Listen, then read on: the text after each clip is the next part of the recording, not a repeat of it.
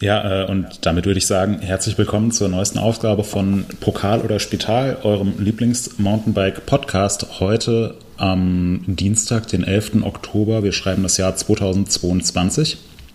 Und wir haben uns heute hier wieder zu dritt zusammengefunden, um über verschiedene Themen aus der Mountainbike-Welt zu sprechen haben aber heute eine kleine Änderung, äh, denn ähm, ich weiß nicht, ob er es erwähnt hat, Hannes, beim letzten Mal, ähm, dass er diese Woche im Urlaub ist. Deswegen sind wir heute Hannes los, aber haben einen ähm, adäquaten Ersatz besorgt. Nämlich ähm, Deutschlands schnellsten Enduro-Rennfahrer Christian Textor der heute ein wenig von der Trophy of Nations erzählen wird, von den Enduro World Series, vielleicht auch von seinem Fiat Panda 4x4. Christian, schön, dass du da bist. Wie geht's dir? Ja, cool. Vielen Dank, dass ich heute euer Ersatz Hannes sein darf. Und äh, ich hoffe, ich kann Hannes ähm, ansatzweise ehrwürdig vertreten. Und ja, bin gespannt, wo wir einfach drüber quatschen. Mir geht's soweit ganz gut. Ich bin froh, dass die Saison erfolgreich geschafft ist. Ähm, wo wir sicher gleich zu kommen. Und jetzt erstmal ein bisschen Zeit zu Hause habe, um mich um Dinge wie Fiat Panda und Bagger und Co. zu kümmern. Äh, Pod Gast in Podcasts zu sein und so weiter. So, so soll das sein. genau. Und die dritte Stimme im Bunde gehört natürlich Markus. Ähm, den kennt ihr ja. Und Markus, jetzt dein Auftritt, die Musik bitte. Gekaufte Redakteure, unerfahrene Tester. Und jetzt sprechen sie auch noch.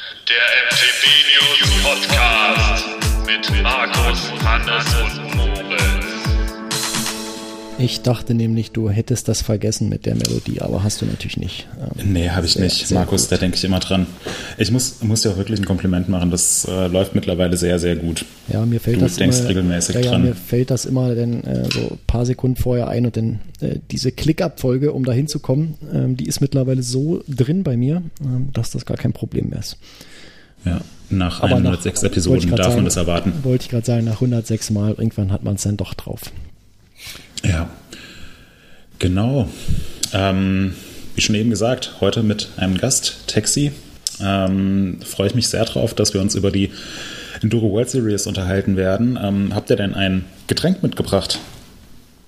Und falls ja, was, äh, was verköstigt ihr heute? Ähm, ich ich fange einfach mal an. Ich habe mir einen Federweiser mitgebracht.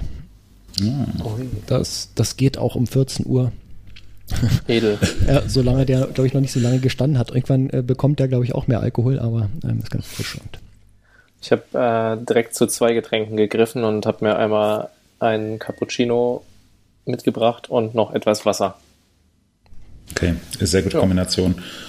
Äh, mein Cappuccino, den ich mir mitgebracht habe, der ist äh, leider jetzt schon fast leer und ich werde heute trinken einen ähm, Roy Kombucha äh, Geschmacksrichtung Lemon aus Berlin.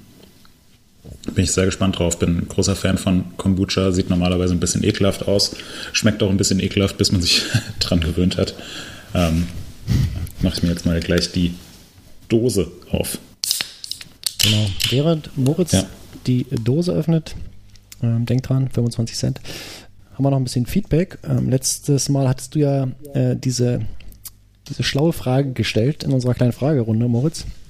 Und ähm, dann hatten wir die Leute äh, dazu aufgefordert, ähm, auch mal so ein bisschen darüber nachzudenken. Und äh, siehe da, im Forum hat sich äh, eine ganz nette Diskussion entwickelt. Ich denke, wir werden auf dieses Thema äh, in einer der nächsten Episoden auf jeden Fall nochmal zurückkommen. Ähm, da ist, ich glaube, da ist noch ein bisschen Gesprächsbedarf. Ähm, vielen Dank, Leute, dass ihr, äh, dass ihr so äh, zahlreich daran teilgenommen habt. Hat mich sehr gefreut, das zu lesen. Ja, war, war auf jeden Fall super interessant. Also ging ja ums Thema, wie man äh, Mountainbikes überhaupt noch ähm, verbessern kann, wo dann noch Optimierungsbedarf äh, besteht oder ob das jetzt einfach äh, das Ende der Fahnenstange erreicht ist. Und da hat sich jetzt tatsächlich eine ziemlich rege Diskussion ergeben. Ähm, eigentlich hätten wir das Thema auch ganz gerne jetzt diese Woche nochmal aufgegriffen, aber es ist, ähm, wir haben dann gemerkt, es ist so ein umfassendes Thema, dass das ja wahrscheinlich äh, eine eigene komplette Episode ähm, verdient hätte. Und das ähm, wollten wir jetzt natürlich nicht ohne Hannes machen. Genau, ohne den echten Hannes. Ja, ohne genau. den echten Hannes. ja. Okay. Ähm, ja, ansonsten äh, wollen wir noch, äh, bevor wir mit dem äh, EWS-Teil loslegen, kurz zurückblicken, was in den letzten beiden Wochen passiert ist. Äh, da haben wir zwei Themen. Ähm, Ein Thema, was äh, gleich wieder bei einigen Zuhörern zu äh, Schnappatmung führen wird und ein anderes Thema, bei dem wir eigentlich äh, dann doch unseren Hannes bräuchten. Und zwar haben wir ähm, vier Hardtails gegeneinander getestet. Ähm, und zwar im Preisbereich bis 1500 Euro, was äh, ja relativ ungewöhnlich ist. Also da kriegst du ein komplettes Mountainbike zum Preis von einer modernen Federgabel. Ähm, aber ähm, Hannes und Co. haben eben vier relativ günstige Einsteiger, Einsteigerräder gegeneinander getestet. Ähm, die Reviews, die sind jetzt alle bei uns online gegangen. Der Vergleichs- ähm, bzw. Das, das, Fazit ähm, vom Vergleichstest geht, äh, wenn ihr das hört, ähm, ist dieser Artikel schon online. Sind einige echt sehr, sehr spannende Eindrücke so. Und werden wir sicherlich auch in einer der nächsten Ausgaben nochmal ausgiebig thematisieren, weil Hannes da aus erster Hand berichten kann, ja, was für Gemeinsamkeiten, was für Unterschiede es zwischen den Rädern gibt, wie sich die Kisten alle so fahren und ob man für ähm, 1500 Euro eigentlich auch ein vernünftiges Rad bekommt. Ähm, fand ich auf jeden Fall einen sehr, sehr coolen, spannenden Test, der sicherlich für viele Leute sehr interessant ist. Genau. Äh, Moritz hat äh, gesagt, der Zusammenfassungsartikel ist bereits online, äh, wenn ihr den lesen möchtet oder auch die einzelnen Tests. Äh, ist alles direkt in den Shownotes drin zum Podcast. Guckt in euren Player, ähm, da sind die Shownotes, da könnt ihr direkt draufklicken, kommt auf diese Artikel, während ihr uns hier noch zuhört. Ähm, gab es denn sonst noch News, Moritz? Eine ähm, Sache gab es noch, ne? Ja, eine Sache gab es noch, und zwar letztes Wochenende. Wer von euch hat es gesehen? Ich leider nicht. Das, das äh, Fahrrad-Event des Jahres. Christian, hast du es verfolgt? Ähm, vermutlich nicht. okay. Ähm, in Italien fand die erste Gravel-Weltmeisterschaft ähm, statt. 1-1-1-11 Ausrufzeichen. Ja, Gravel oder wie Experten sagen Gravel. Ähm, auf, äh, ich glaube, 194 Kilometer, wenn ich es ähm, richtig in Erinnerung habe, äh, auf einer ähm, Strecke, die so ein bisschen für Diskussionen gesorgt hat, weil es irgendwie dann ähm, ja, weniger Gravel und eher so äh, Rennrad mit ein, zwei Offroad-Abschnitten war. Ähm, aber es sind tatsächlich auch einige ähm, Fahrerinnen und Fahrer in den Start gegangen, die man aus dem Mountainbike-Bereich kennt. Ähm, was ich ziemlich beeindruckend finde, Pauline Ferrand-Prévot ähm, hat bei den Frauen gewonnen und hat jetzt den vierten Weltmeistertitel in, wie viele Wochen sind es? Sieben Wochen oder so geholt. Ist erst Short-Track-Weltmeisterin geworden, dann Cross-Country-Weltmeisterin, dann Marathon-Weltmeisterin. Ich glaube, das hatten wir in der letzten Folge thematisiert. Und jetzt äh, ist er auch noch Gravel-Weltmeisterin geworden. Also ähm, super krass, was sie da ähm, mal wieder abgezogen hat. Hat sich äh, knapp vor Sina Frei durchgesetzt, die man ja auch aus dem Mountainbike World Cup kennt.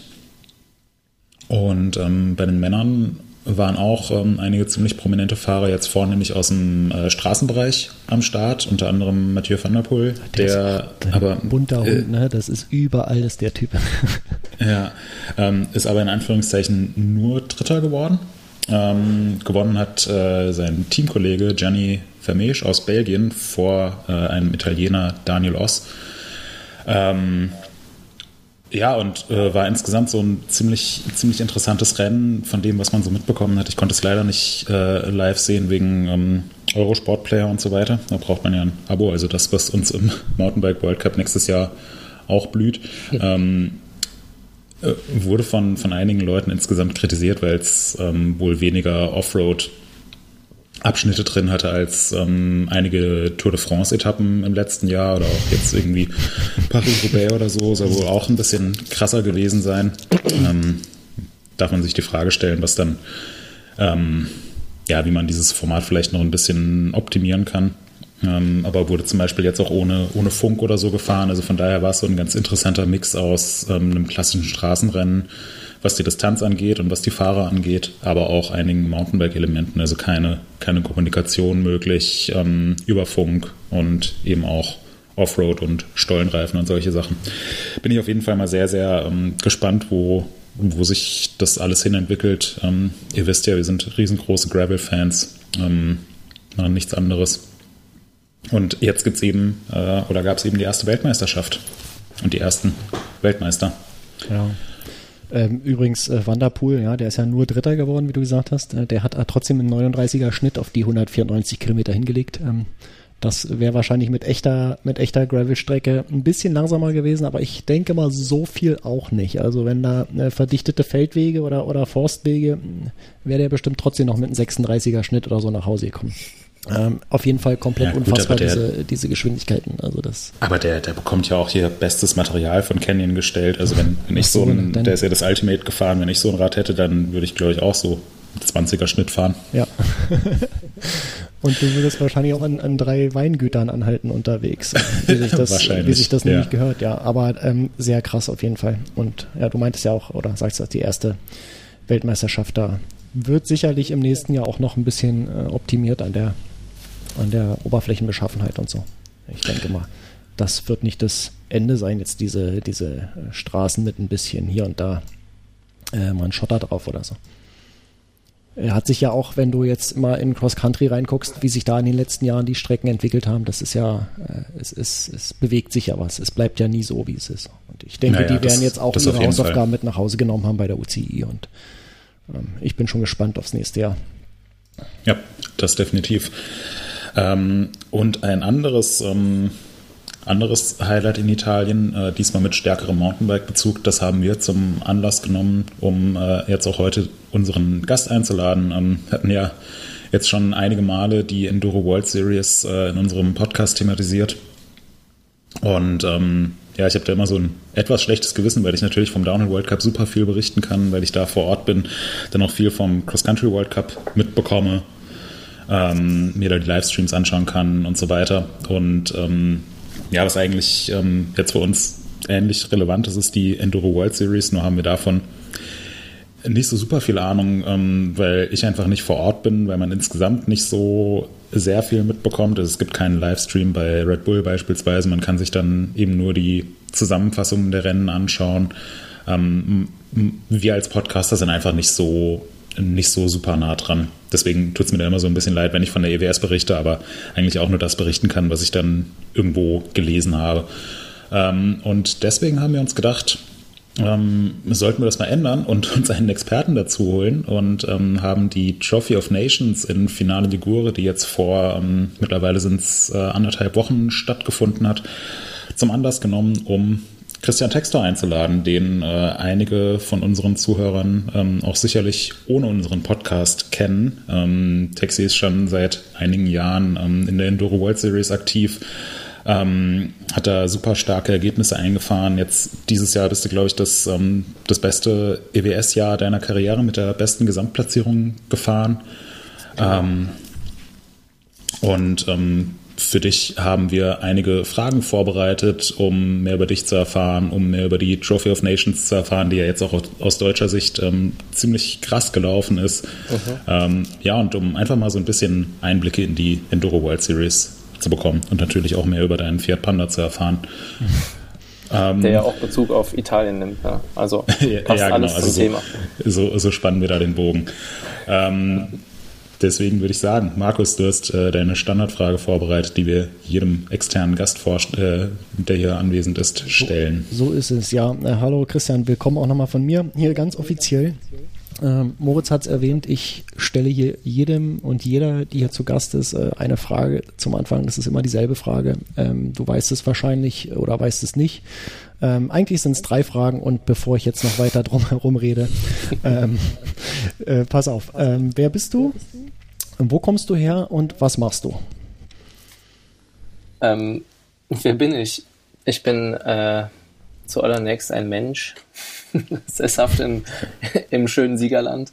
Nee, äh, Christian Textor, die meisten kennen mich, glaube ich, unter dem Namen Taxi. Ich fand es schon so komisch, dass Moritz so oft Christian gesagt hat. Ich fühle mich total äh, unangesprochen. Förmlich. ähm, das sagt eigentlich nur meine Mutter zu mir. Ähm, nee, genau, ich bin äh, der Taxi, das äh, denke ich sagt den meisten mehr. Bin äh, leidenschaftlicher Radfahrer, seitdem ich Fahrrad fahren kann. Ähm, wohne nach wie vor im schönen Siegerland, wo ich geboren wurde und aufgewachsen bin und äh, habe mittlerweile selber eine kleine Familie, bin verheiratet mit meiner Frau Katrina und wir haben zwei Kinder und äh, ich fahre seit uh, vielen Jahren Fahrradrennen, seitdem ich 19 bin eigentlich. Also so seit 12, 13 Jahren Fahrradrennen, zunächst im Downhill, bin ursprünglich im Dirt Jump aktiv gewesen, aus Kostengründen, kennt man ja, braucht man nur eine Bremse und so weiter. Und ähm, ja, fahre nach wie vor gerne alle Fahrräder, bin seit 2016 vermehrt in Enduro-Sport gegangen und habe mir gedacht, ich gucke mir die Enduro World Serie mal genauer an und deshalb unterhalten wir uns heute. Genau. Ja, ist schon eine, eine schöne Überleitung. Und zwar, ähm, dich kennen ja viele, äh, viele Leute als ähm, Enduro-Rennfahrer oder vielleicht noch von deinen Downhill-Zeiten. Da bist du ja auch mal im World Cup gefahren. Ähm, aber angefangen hat es bei dir mit, ähm, mit Dirt Jump. Wie äh, kannst du kurz so deinen, deinen Werdegang vom, äh, vom Trickser zum Rennfahrer beschreiben? Ähm, sehr gerne, ja, genau. Ja, wie gesagt, äh, Fahrrad war irgendwie grundsätzlich schon mal Spielzeug Nummer eins bei mir als Kind, Teenie, wie auch immer. Und bedingt durch einen älteren Bruder neben drei Schwestern ähm, war das für mich schon immer so, dass äh, was der ältere Bruder halt macht, das muss ich irgendwie auch hinkriegen. Und ähm, der ist damals auch schon recht viel Rad gefahren, was glaube ich bei mir schon immer so ein bisschen den Progress äh, verstärkt hat, weil mein Bruder ist acht Jahre älter als ich und da musste man als Kleiner natürlich ein bisschen ähm, ja, mehr liefern, mehr Risiko gehen oder wie auch immer, um dieselben Sachen im Ansatz zu probieren oder zu schaffen. Und ähm, das hat mich schon immer ein bisschen gepusht, einfach mit meinem Bruder unterwegs zu sein und äh, eben hier zu Hause irgendwelche sketchy Rampen aus Holz oder über Paletten treilen und dann lauter so Sachen. Und ähm, dann hat sich das Ganze bei mir so ein bisschen Richtung Dirtjump entwickelt. Wir hatten dann hier lokal einen kleinen Dirtpark, den wir so eine Eigeninitiative dem Bürgermeister aus äh, dem Ärmel gezogen haben und äh, hatten dann unweit von hier, was vielleicht der ein oder andere kennt, die Bike Base Herborn als Homespot, was ein mega guter Dirtjump-Spot ist, nach wie vor für Dirtjump, Slopestyle und so weiter. Und da hat sich das Ganze dann schon recht intensiv entwickelt bei mir, so dass ich auch ein paar kleinere Contests gefahren bin. Aber ich war eigentlich schon immer eher äh, so ein Fahrer, der Bock auf technische Sachen hatte, irgendwelche schwierigen Sprünge, technische Trails und so weiter. Und gar nicht so auf Tricks ballern aus war. Und durch diese ganzen Radfahr-Connections äh, hatte ich dann einen Kumpel hier aus der Gegend, äh, der Thomas Düber, der ist damals schon Downhill, IXS Downhill Cup oder ich weiß nicht, ob es sogar noch Bundesliga hieß, äh, geraced mit, äh, mit seinem Slopestyle Fully. Also früher war sowas ja noch Slopestyle, was dann äh, irgendwie eigentlich wie ein Downhill-Rad mit Single Crown Gabel war. Das wird ja jetzt wiederbelebt bei der Rampage. Und ähm, der Kollege hat mich dann eigentlich mit zu meinem ersten Downhill-Rennen geschliffen, weil mit meinem ersten Ausbildungsgehalt kam auch das Budget für ein erstes Fully ins Haus. Das habe ich mir dann damals gekauft und bin ähm, eben auch mit meinem Freeride slash äh, Slopestyle Fully ähm, so ein Downhill-Rennen mitgefahren. Und das hat dann auf Anhieb äh, richtig Bock gemacht und auch schon recht gut funktioniert. Ähm, und dann bin ich 2010 direkt mein erstes Jahr Freeman im German Downhill Cup gefahren und ähm, auch schon im European Downhill Cup gestartet. Und das war einfach von vornherein eine Mordsgaudi. Ich hatte so Bock auf Racen und habe da echt so meine fahrerischen Qualitäten ausspielen können und hatte einfach Spaß. Also es hat einfach wirklich Bock gemacht und ich habe äh, Bock auf mehr gehabt und äh, war auch ziemlich erfolgreich direkt und ähm, habe dann trotz einer heftigen Verletzung in demselben Jahr, was auch ein wichtiger Punkt in meinem Werdegang war, sage ich mal, ähm, und zwar war ich da bei der Scandinavian Photo Challenge in Ore die der Fotograf Matthias Fredriksson ausgetragen hat, wo verschiedenste Sportfotografen aus der Welt eben eingeladen wurden mit einem Fahrerteam, um die coolste Slideshow ähm, an Fotos zu produzieren innerhalb von drei, vier Tagen, eben an diesem Bikeparkberg in Aare.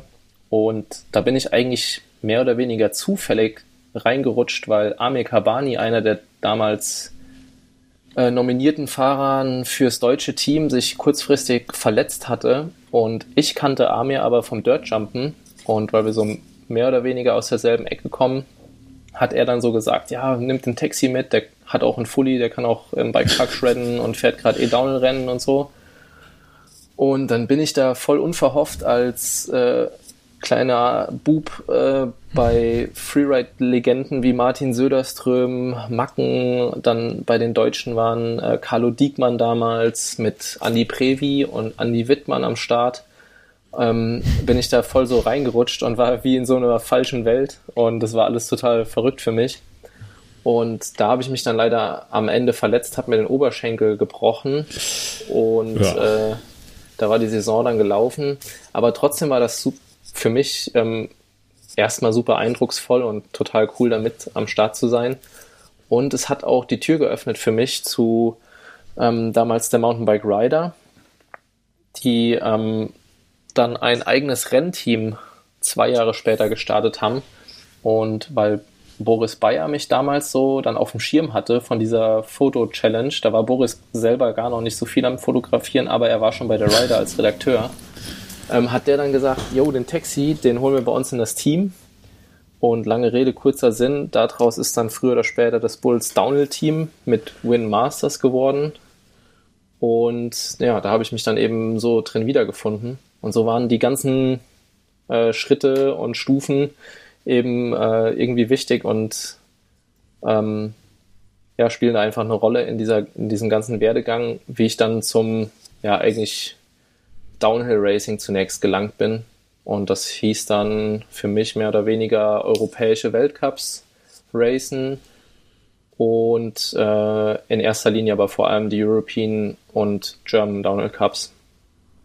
Genau. Und eben hattest du dann gesagt, so seit 2016 ungefähr bist du in den Enduro World Series ähm, aktiv. Kommt das hin? Genau, also das Downhill-Team von der Mountainbike Rider im Zusammenspiel mit Bulls damals wurde dann nach drei Jahren wieder geschlossen.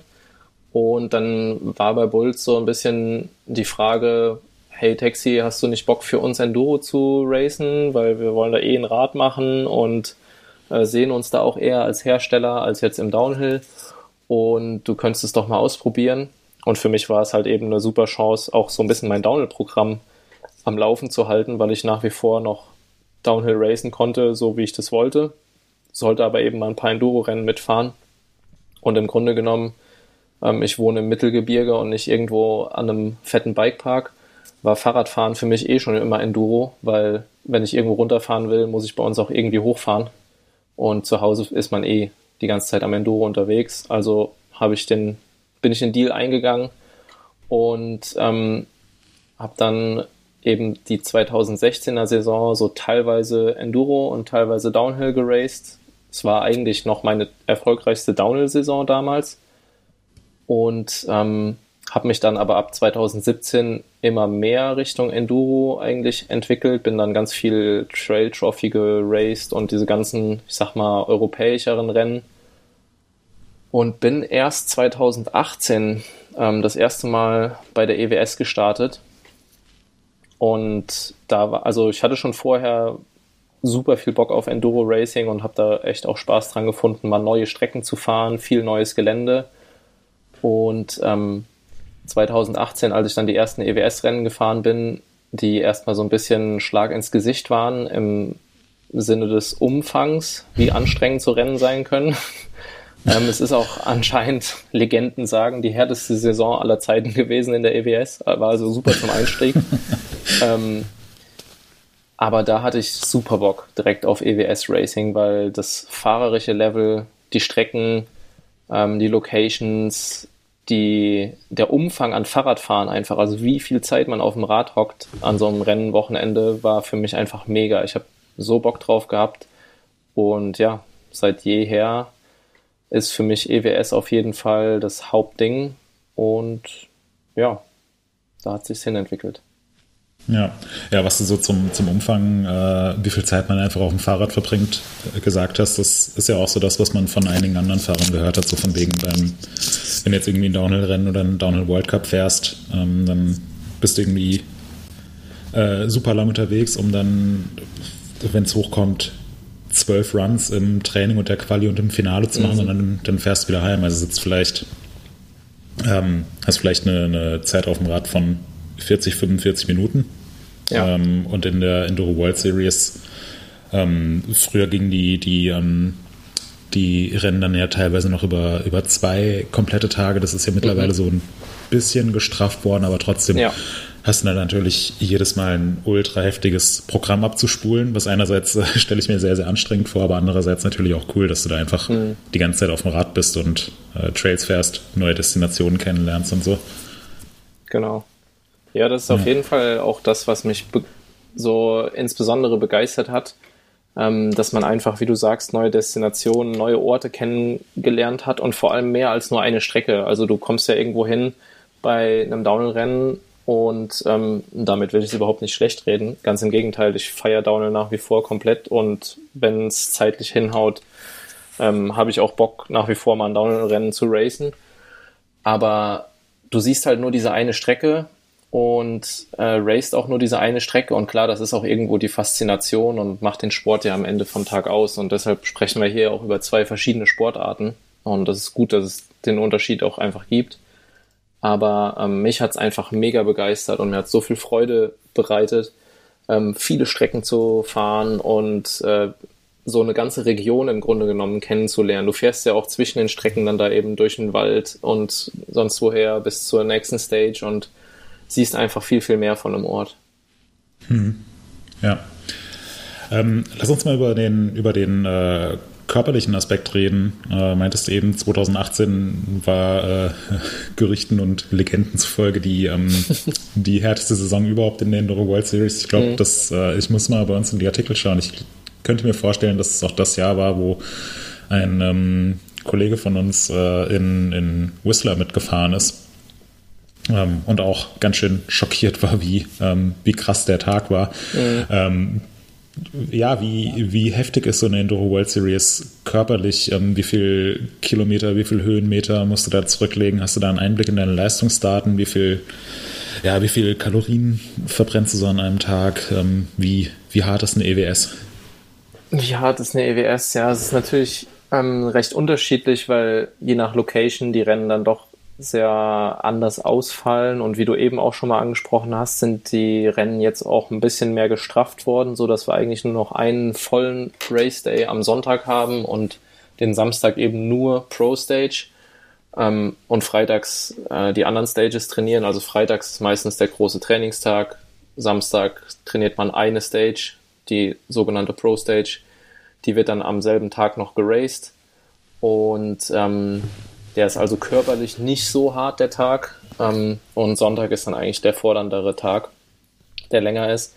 Aber gerade 2018 damals war es schon so, dass eigentlich mein erster Eindruck war, okay, als Enduro-Fahrer musst du in allererster Linie leidensfähig sein, weil es einfach brutal lang war. Und ich muss auch sagen, dass mir das grundsätzlich besser gefällt, so dieses Ding, du hast extrem lange Tage, du hockst wirklich komplett den ganzen Tag auf dem Rad, irgendwie acht Stunden oder so und ähm, bist super platt von den Transfers allein schon, weil es so ein Umfang ist und musst dich dann aber noch fokussieren können und zusammenreisen können, um gute Stages zusammenzufahren.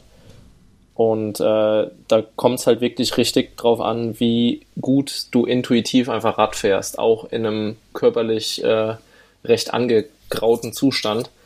Und das hat mir eigentlich auch mega getaugt, weil ähm, da kommt es dann weniger darauf an, wer halt im fittesten Zustand ähm, die Kurve X mit noch einem halben kmh mehr fahren kann, sondern du musst wirklich mental und, und körperlich irgendwie dann fast das Unmögliche noch abrufen können, wenn dein Körper und alles schon sagen, hier ist eigentlich vorbei, so ich will gar nicht mehr schnell Fahrrad fahren.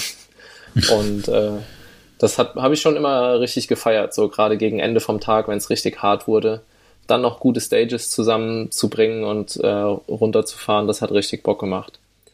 Genau, und ja, wie gesagt, mittlerweile ist das Programm ein bisschen gestrafft, die Tage sind aber dennoch sehr unterschiedlich. Wir haben ja auch teilweise Back-to-Back-Events, also dass du halt direkt das darauffolgende Wochenende auch wieder eine EWS raced. Da hatten wir jetzt im Nordamerika-Block sogar drei Wochenenden direkt hintereinander. Und dann merkt man schon, dass sie auch versuchen, mehr Lifte mit einzubinden, dass das Ganze vom physischen Umfang nicht ganz so übertrieben ist. Ähm, und ja, jetzt die Trophy of Nations zum Beispiel, das war schon nochmal so ein richtiger Enduro-Tag, wo man einfach 2000 Höhenmeter selber hochtreten musste. Und das waren dann nicht auf schönen, nur auf schönen geteerten Landstraßen, sondern es war viel, wo man auch eher geschoben hat. Und äh, wir haben auch schon viel getragen. Es gibt auch äh, ein Jahr, was als die berühmt-berüchtigte Enduro Walk-Serie bekannt war, weil man wirklich extrem viel schieben und tragen musste, um auf irgendwelche entlegenen Punkte zu kommen, wo Trails losging. Ähm, also es ist super individuell und das ist eigentlich auch cool, weil du dich nicht so ganz steril auf die Rennen vorbereiten kannst und genau weißt, was kommt, sondern es kann halt sein, dass es mal ein langer Tag ist, wo es sich eher bezahlt macht, dass du lange Tage investiert hast. Und dann gibt's aber auch andere Rennen, wo du eher, ja, ich sag mal, punchy sein musst und halt kurze, harte Sachen äh, gut auf die Reihe kriegst. Und ja, die Stages variieren ja auch von, ich sag mal, 15, 20 Minuten langen Stages teilweise bis hin zu Stages, die sogar manchmal nur zwei Minuten lang sind, wo du natürlich komplett anders Fahrrad fährst. Mhm. Hast du dann das volle Programm drin? Ähm, aber wie, du hast eben gesagt, du kommst aus dem Mittelgebirge, also jetzt hier so, Siegerland ist ja nicht, mhm. ähm, gibt, zwar, gibt zwar Berge, aber ist jetzt nicht bekannt für seine 8000er und ähm, epische Bikeparks.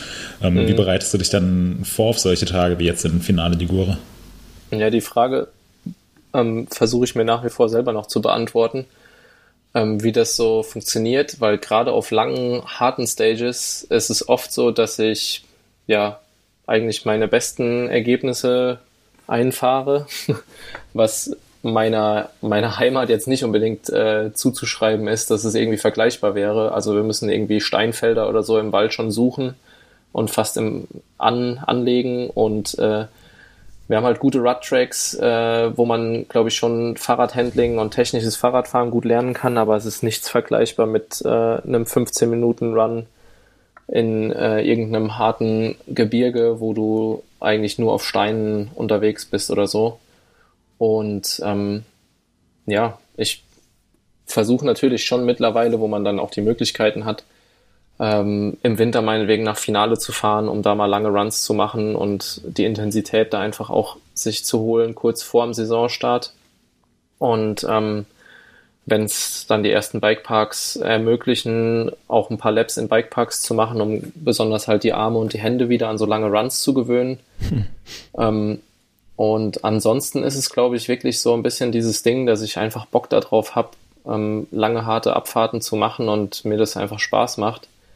Ähm, da so ein bisschen in der Hinsicht übers Limit zu gehen. Also wenn man körperlich eigentlich schon sagt, ich würde jetzt lieber anhalten, ähm, gerade dann nochmal sich zu fokussieren und zu motivieren, äh, weiter den Pace zu fahren, den man sich eben technisch erstmal vorstellen kann. Und ähm, ich glaube, da braucht man nicht unbedingt auch 20 Minuten Abfahrten zu Hause haben, um das machen zu können. Hm. Ähm, jetzt klingt das so ein bisschen so, als ob du ähm, ja nicht falsch verstehen, aber so als ob du das so ein bisschen auf dich äh, zukommen lässt, alles ähm, wenn man das jetzt mal mit, äh, also mit anderen Disziplinen vergleicht, also da gibt es dann, äh, ja, so Beispiel Downhill, die machen dann ihre Testläufe und da haben die mhm. haufenweise Sensoren an den Rädern und äh, die werten äh, 1000 Metriken irgendwie aus und optimieren auf, auf Sekundenbruchteile.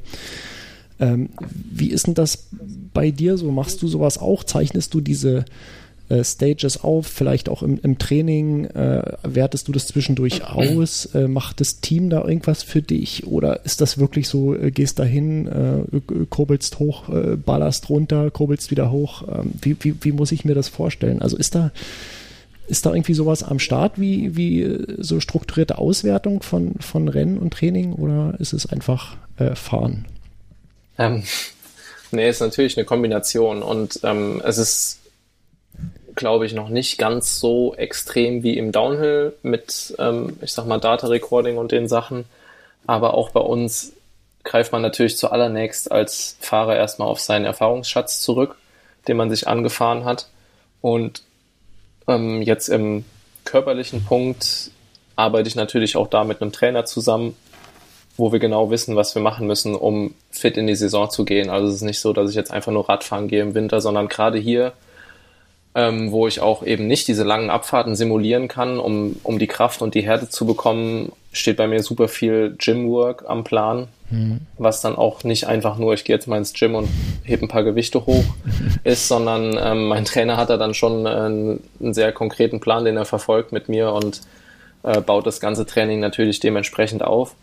Und so bereitet man sich natürlich körperlich erstmal professionell auf die Saison vor, dann auch mit Intervalle fahren und ich sitze dann auch je nach Wetter leider oft auf der Rolle im Winter und quäl mich da ab, ähm, weil man einfach weiß, das muss ich jetzt investieren, um in der Saison meine Leistung abrufen zu können, weil das Letzte, was man möchte, ist dann ähm, seine technische oder sein Können nicht abrufen können weil man körperlich nicht in der Lage dazu ist. Mhm. Und demnach haben wir natürlich schon sehr genaue Vorstellungen davon, was so ein Rennen uns abverlangt oder mir abverlangt und versuchen den Körper dementsprechend bestmöglich daraufhin ja, zu tunen und vorzubereiten. Und ähm, das gleiche gilt im Grunde genommen auch fürs Material. Ähm, beim Enduro ist es natürlich so, dass der Kompromiss den das Fahrrad schaffen muss oder den Spagat, den das Fahrrad schaffen muss, einen viel, viel größeren Kompromiss darstellt als bei einem Downhill-Fahrrad, ja. was du sehr, sehr spezifisch auf eine Strecke einstellen und tunen kannst. Und bei uns ist es eben so, du hast dann meinetwegen eine Stage, die 15 Minuten lang ist und eine, die drei Minuten lang ist und du würdest, wenn du die Stages jetzt einzeln racen würdest, komplett unterschiedliche Setups mhm. fahren wollen. Mhm wir müssen aber eben einen Kompromiss finden, der auf beiden Strecken funktioniert. Und ich glaube, das ist ähm, schon mal eine wichtige Grundvoraussetzung oder eine grundlegende Sache im Enduro, dass man da weniger so in die Extreme geht, sondern versucht wirklich einen guten Kompromiss zu finden, der für einen überall funktioniert, weil ein weiterer Faktor ist ja, wir haben nur einen Trainingsrun pro Stage, also wir können die Stage nur einmal abfahren, die filme ich dann auch mit der GoPro. Mhm ähm, um mir die besser ins Gewissen zu rufen, aber du kannst die Stage nicht so perfekt einstudieren wie eine Downhill-Rennstrecke. Und ähm, das heißt auch wieder in der Konsequenz, dass du dein Fahrrad nicht so exakt auf diese Situationen abstimmst, sondern du willst dein Fahrrad eigentlich besonders so eingestellt haben, dass es dir Selbstvertrauen vermittelt und sich einfach gut anfühlt, weil dann fährst du am schnellsten im Enduro. Mhm. Und ähm, ich denke, deshalb ist man da weniger so in dieses Extrem beim Setup, ähm, weniger in diesem Extrem beim Setup im Enduro Racing als jetzt beispielsweise beim Downhill. Aber nichtsdestotrotz äh, wissen wir, okay, die und die Location, da packe ich lieber die Reifen mal noch ein und weiß, bei dem Untergrund funktioniert der Reifen am besten, weil man so Sachen natürlich auch im Winter testet. Ähm, man fährt verschiedene Setups und weiß dann vielleicht auch, ja, Whistler ist zum Beispiel eine EWS, die sehr, sehr viel Highspeed, harte Schläge hat und da fährt man dann schon unter Umständen ein anderes Fahrwerk-Setup als bei äh, einer super tighten, glitschigen, matschigen, wurzeligen EWS in Schottland, ähm, wo dein Fahrrad einfach ein Stück weit anders funktionieren muss. Und mhm. ähm, da versucht man schon viel, es wird auch viel getestet und besonders auch die, die großen Teams testen da natürlich intensiv. Ähm, bei mir ist es halt so, dass ich nur zu den Rennen ähm, einen Mechaniker mit am Start habe und sonst da jetzt keinen Team-Support habe. Und dann kann man das natürlich nicht ganz so intensiv betreiben. Ja. Aber es ist dann, ähm, ist dann nicht so, dass du jetzt irgendwie, jetzt beispielsweise im Finale oder in Schottland oder so, dass du dann basierend auf den einzelnen Trainingsruns, die du auf den jeweiligen Stages machen kannst, dann für jede, für jede Stage beispielsweise ein anderes Fahrwerk-Setup hast und dann da irgendwie jetzt sagst, hier 15 Minuten lieber mal ein bisschen, äh, bisschen Low-Speed-Compression reindrehen, dafür 5 PSI weniger und jetzt äh, nächste. Stage hat viele harte Schläge, äh, hole ich nochmal irgendwie so zwei äh, Volumenspacer aus, aus der Hüfttasche raus und mhm. baue die schnell ein. Äh, nee, ganz umfangreich nicht. Aber es ist schon so, ähm, wenn man jetzt eine extrem kurze und harte Stage hat und ich weiß, okay, das funktioniert basierend auf der Erfahrung, die ich habe, ähm, da mit ein bisschen mehr Druckstufe zu fahren, um einfach das Rad härter ranzunehmen, dann macht man sowas schon ähm, auf jeden Fall. Oder wenn du jetzt eine extrem steile Stage hast im Rennen, dann äh, gehst du da vielleicht mit einem Rebound ein bisschen anders ran. Und so hier und da mal einen Klick verändern und wieder zurückstellen danach. Das kommt schon mal vor, aber ich glaube, um ehrlich zu sein, die meisten Fahrer sind wirklich ähm, darauf aus, dass sie wissen, okay, ähm, ich kenne das Fahrrad so, wie es jetzt eingestellt ist, am besten. Ähm, das gibt mir die, ja, die Confidence, einfach ähm, ans Limit zu gehen, weil ich weiß, das Fahrrad funktioniert. Und das ist, glaube ich, auch ein sehr, sehr entscheidender Faktor. Ähm, ich weiß genau, wie das Fahrrad reagiert in einer gewissen Situation, die unvorhersehbar ist, weil es ist ja manchmal so, du fährst eine Stage im, im Practice und gerade so frischere Stages, dann hast du im, im Training in der Kurve noch eine gute Rut oder es gibt eine Anliegerkurve oder ein Sprung ist noch richtig schön oder hat sogar eine Landung. Ähm, und dann kommst du im Rennen in dieselbe Situation, plötzlich ist die Landung total zerbombt oder die Kurve ist einfach weggebrochen, weil eben ähm, der komplette Rudel da schon einmal im Rennspeed durch ist und teilweise noch eine EWS 80 und 100 ähm, da durchgefahren ist in der Zwischenzeit. Sprich, die Strecke kann stellenweise komplett anders sein. Und in so einer Situation willst du natürlich ein Fahrrad haben, wo du genau weißt, wie sich das jetzt fahren lässt und steuern lässt, wenn du spontan eine andere Entscheidung treffen musst. Und ähm, ich glaube, das ist schon so, dass die meisten Leute da sagen, das ist mein Setup, mit dem ich mehr oder weniger durch die komplette Saison gehe. Mhm. Okay, äh, was würdest du sagen, so dass das Rad, ähm, was du in der EWS fährst, äh, hat das noch viel mit einem in Anführungszeichen normalen Mountainbike zu tun oder ist das schon äh, extrem spezialisiert und äh, bewegt sich sehr weit weg von, von der Serienausstattung, die man jetzt als normaler Endverbraucher beispielsweise kaufen kann? Hm, ich glaube nicht, dass es so weit davon entfernt ist, weil im Grunde genommen sind ja, ja eigentlich bis auf vielleicht ein paar Kleinigkeiten fast alle Parts so auch verfügbar für die Endkunden.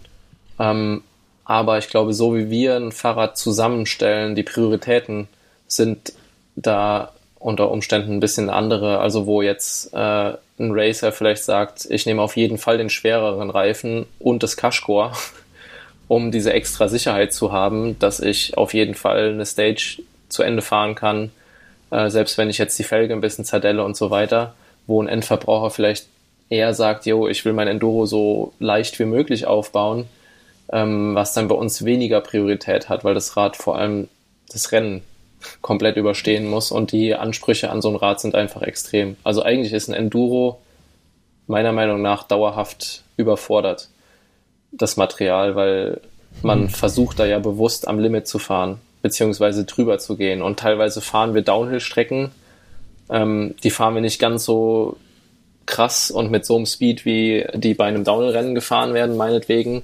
Ähm, aber teilweise ist es sogar noch wilder fürs Material, weil es weniger kalkulierbar ist, was passiert im Enduro. Und du triffst halt öfters mal einen Stein oder irgendeine Kante, die, die unsanft ist. Und da muss das Material einfach super zuverlässig sein. Hm.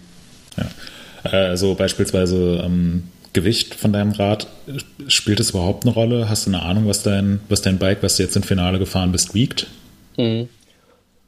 Ähm, ja, man kann natürlich nicht sagen, dass es keine Rolle spielt. Wenn jetzt ein Enduro äh, 20 Kilo wiegt, dann wird man wahrscheinlich schon sagen, das ist jetzt äh, ziemlich drüber. Woran liegt es denn?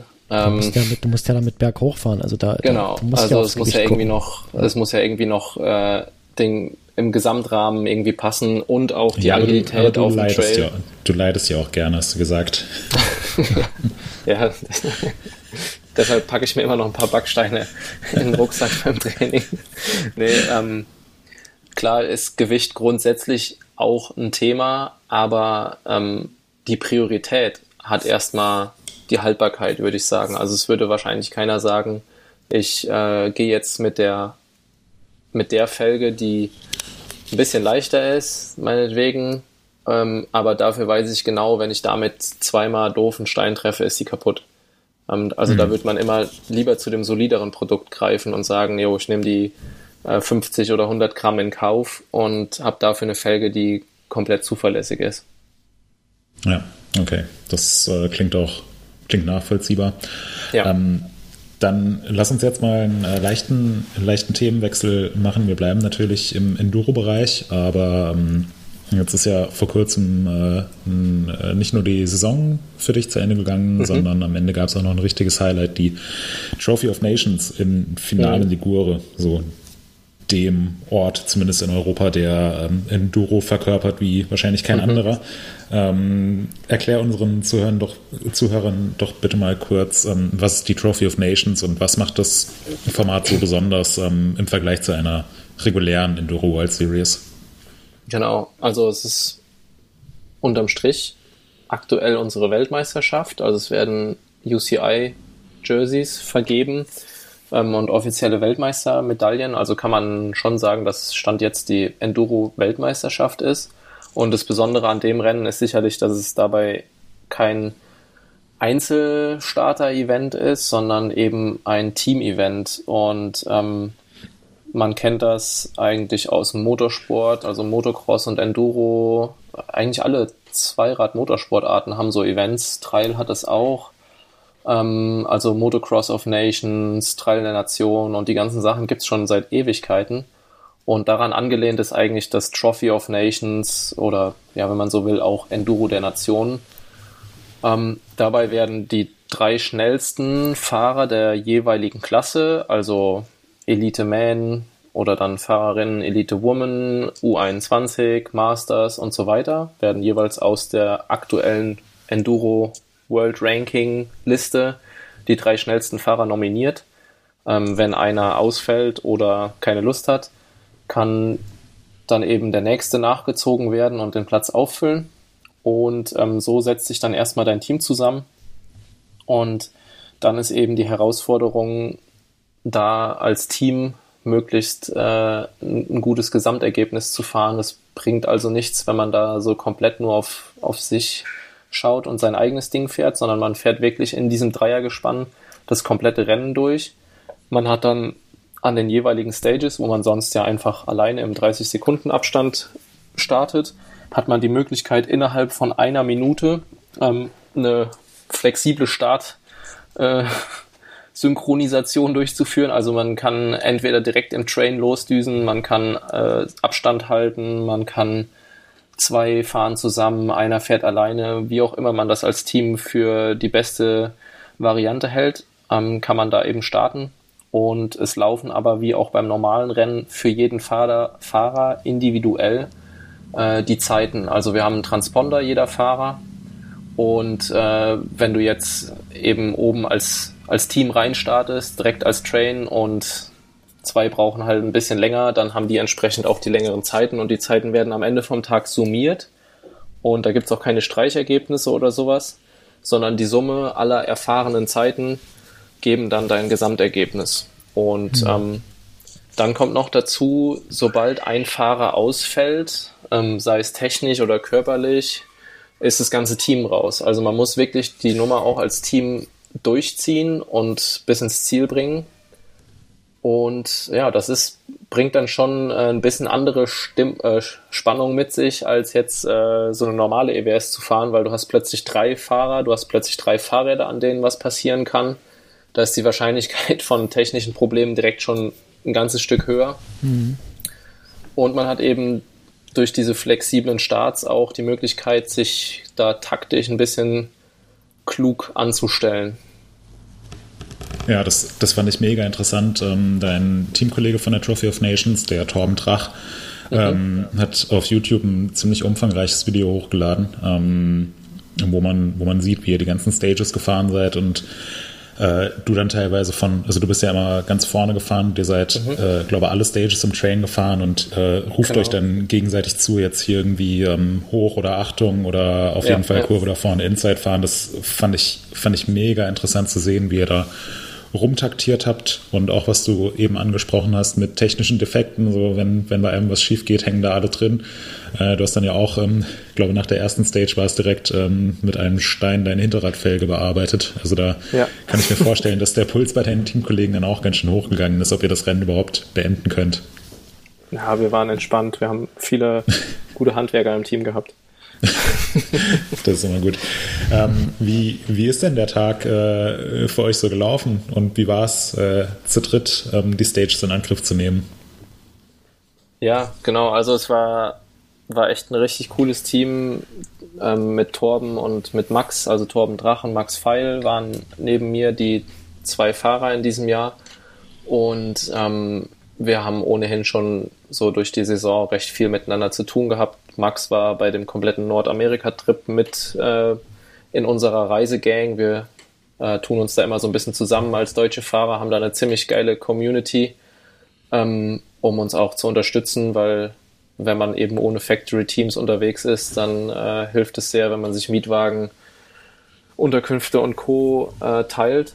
Und demnach hat das Team schon auf viel Freundschaft basiert zunächst, was natürlich einfach cool war, mit, äh, ja, mit Kumpels äh, den Tag dazu verbringen. Ähm, genau, nichtsdestotrotz wollten wir natürlich als Sportler, als Athleten unser Bestes geben. Und ähm, jetzt war es so, dass mein Pace anhand der Ergebnisse in der EWS natürlich irgendwo der beste ist. Von unserem Trio, Torben hat gerade bei der letzten EWS ganz stark bewiesen, dass ihm nicht sehr viel fehlt, um an meinen Pace anzuknüpfen. Und da hatte ich eigentlich auch keine Bedenken und wusste, dass Torben komplett an mir dranbleiben kann, ohne, ohne große Schwierigkeiten, weil es ist natürlich immer ein bisschen leichter, den Speed vom Vordermann zu fahren, wenn der so ein bisschen schneller fährt als man selbst, ähm, als wenn man das jetzt selber sich zusammenfahren müsste. Ähm, und ähm, da wussten wir eigentlich, dass Torben und ich da ein ziemlich starkes Gespann sind. Und mit Max, der auch dieses Jahr richtig gute Ergebnisse hatte, ähm, uns so teilweise in die Top 50 bei Stages geschafft hat, wussten wir, dass wir da auf jeden Fall auch einen starken dritten Mann haben. Aber da klafft natürlich so ein bisschen eine Pace-Lücke. Und deshalb haben wir uns schon äh, versucht, da ein bisschen zu überlegen, wie wir das taktisch klug anstellen, dass wir möglichst zusammenbleiben auf den Stages, weil, wie gesagt, am Ende vom Tag wird die Zeit summiert. Und ähm, wenn du jetzt dem langsamsten Fahrer in deinem Gespann die meiste Hilfe gibst, dann hast du da eigentlich die Chance, die meiste Zeit rauszuholen. Ähm, weil wenn ich jetzt komplett übers Limit pushe, dann kann ich vielleicht nochmal fünf oder zehn Sekunden auf einer Stage rausholen. Aber wenn du auf so einer langen Stage jetzt wie Madonna, die 14 Minuten lang war, ähm, oder Mega Roller into Madonna, aber wenn wir jetzt einen Max richtig gut mitziehen auf einem guten Pace, können wir da vielleicht äh, 10 bis 20 Sekunden als Team rausholen.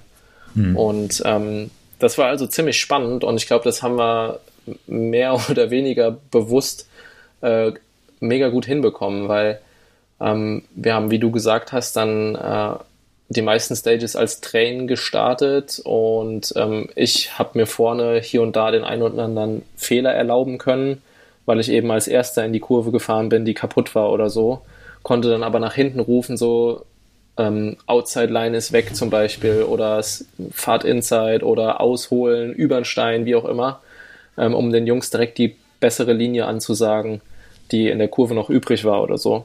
Und ähm, so konnte man sich helfen und ähm, beim Mega Roller zum Beispiel ist Torben vorgestartet, weil er eine absurde Tretmaschine ist.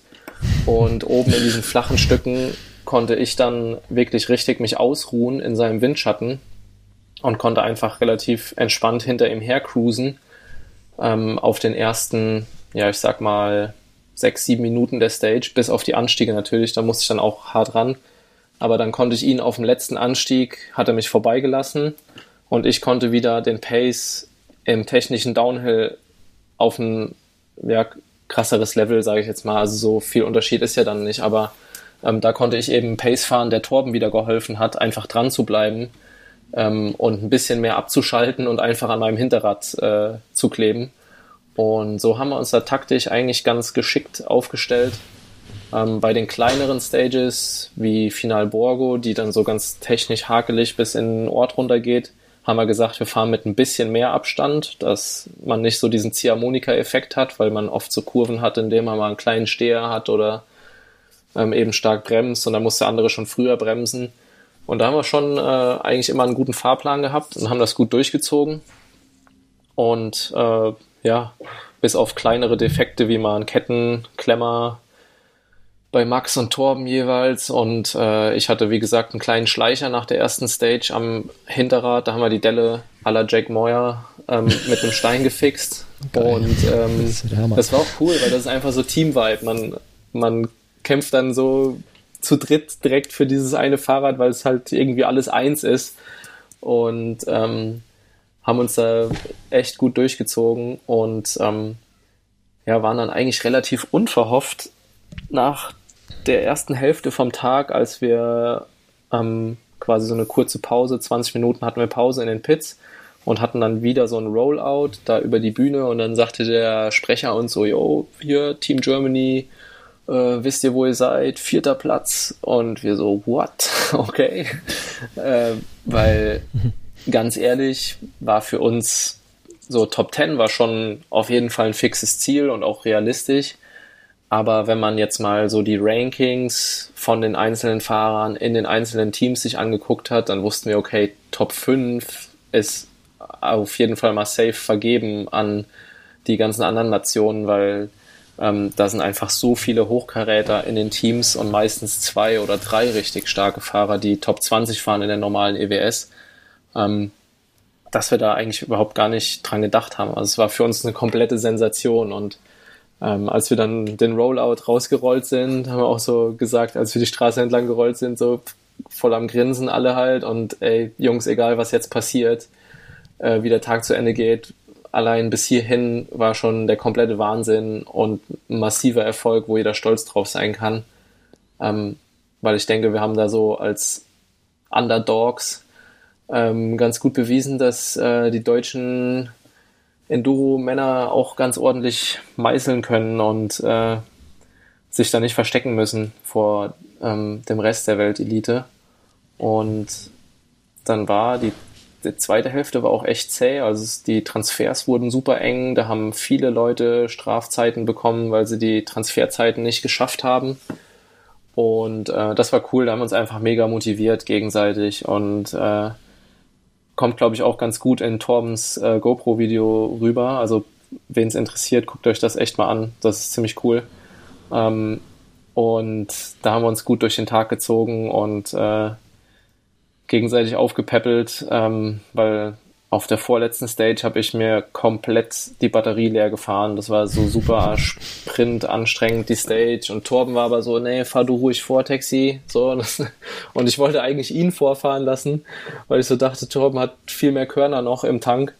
Und dann sagte er aber, nee, fahr du vor. Und dann war ich natürlich auch voll motiviert, weil ich so dachte, ja geil, Torben äh, feiert den Pace halt und dann, dann will ich es auch halt äh, zeigen, dass es wert ist, so ungefähr. Und dann haben wir echt einen guten Run darunter gebracht. Aber da war ich so leer und da haben die Jungs mich echt äh, zur letzten Stage hoch motiviert, ähm, dass ich das überhaupt noch hochgeschafft habe, so ungefähr. Krass. Weil ich auch noch das E-Bike-Rennen vor dem Trophy of Nations mitgefahren bin. Ähm, das war jetzt natürlich energiewirtschaftlich nicht die schlauste Idee meinerseits.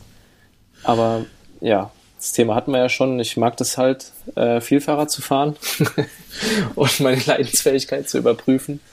Und ja, als wir dann oben standen am Männer Downhill, wussten wir, nach vorne und nach hinten wird sich wahrscheinlich wenig tun und wir haben eigentlich schon so ein bisschen gefeiert, weil wir wussten, jo, krass, ähm, ich glaube, wir haben einen richtig guten Tag zusammengefahren und ähm, haben dann oben, was man glaube ich nicht so richtig weiß von den Aufnahmen, äh, die Stage vom Männerdownhill startet erstmal super flach für zwei, zweieinhalb Minuten. Also du sprintest da echt wie ein Irrer oben erstmal so Wege entlang und bist dann eigentlich schon völlig im Eimer, wenn du in diesen krassen Stein-Channel kommst, wo dann die ganzen Zuschauer stehen.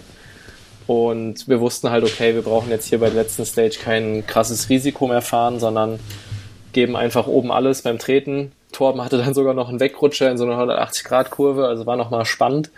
Ähm, und äh, genießen dann echt einfach diesen Run hinten durch die Steine runter, weil das war ein unglaubliches Gefühl, durch diese Zuschauermengen da runter zu heizen. Und äh, da an so einem legendären Run, ich denke mal, das ist so die Enduro-Stage, die alle im Kopf haben, ähm, da irgendwie das Wochenende dann abzuschließen. Und wir sind ziemlich direkt hintereinander alle unten angekommen und wussten, yo, das Ding, so, wir haben den Sack zugemacht. Wir haben ein richtig geiles Rennen zusammengefahren und haben uns dann echt, äh, sind da in die Arme gefallen und es war, war schon äh, mega emotional und äh, es war auch geil, weil so dieses Underdog-Ding hat uns äh, über den Tag schon so eine richtige Fangemeinde besch äh, beschert, weil echt viele Leute auch aus der Industrie dann so voll natürlich übers Live-Timing gecheckt haben, ah krass hier, Germany, wer sind die Typen überhaupt so ungefähr? ähm, sind super weit vorne und oh, jetzt schon wieder eine solide Stage und da haben wir echt gemerkt, so wie es über den Tag so ein richtiger Vibe wurde und äh, richtig viele Leute einfach mitgefiebert haben und uns supportet haben. Und ja, das war dann äh, war so ein kleines Sommermärchen. Das heißt, ihr habt dann auch ähm, mitbekommen, wie die wie die Stimmung, Stimmung am Streckenrand war, wie viel Zuspruch ihr da bekommen habt, wie sich alle mit ja. euch gefreut haben und konntest es so richtig genießen. Voll, ja, auf jeden Fall. Also ich meine generell ähm, ist man vielleicht in Deutschland nicht ganz so gewohnt, aber da in Italien gerade Finale, klar, da können sich viele mit äh, Sport und Sportveranstaltungen auch identifizieren oder auch in Frankreich, wenn du Rennen fährst, du merkst einfach, die Leute ähm, zollen einem so ein Stück weit Respekt egal ob man jetzt äh, das Rennen gerade gewinnt oder ob man einfach das Rennen nur durchzieht. Also da merkst du schon, wie viele Leute einfach dann, wenn du, selbst wenn du nur die Transfers hochfährst, äh, so sich kurz auf die Seite stellen, dich durchlassen und halt klatschen dabei und sagen so, hey, bravo, weiter geht's und so. Ähm, aber klar, an den Stages selbst und auch dann von den Medialeuten und so, da waren dann schon viele, die so, ja, sick, Jungs, so geil, was ihr hier heute zeigt. Und natürlich auch mega erwähnenswert unsere Mädels, äh, die einfach mal Vize-Weltmeister geworden sind, ja. was äh, dann natürlich noch den Vogel abgeschossen hat. Ja, ja, damit, äh, also wir hatten uns in der letzten Episode drüber unterhalten, wer denn so die Favoriten und Favoritinnen sind. Und da waren halt, sind halt so die, die üblichen Verdächtigen genannt worden. Ich glaube, in Frauen haben wir gesagt, ja, gibt auf jeden Fall ein Duell zwischen, äh, zwischen Frankreich und Großbritannien.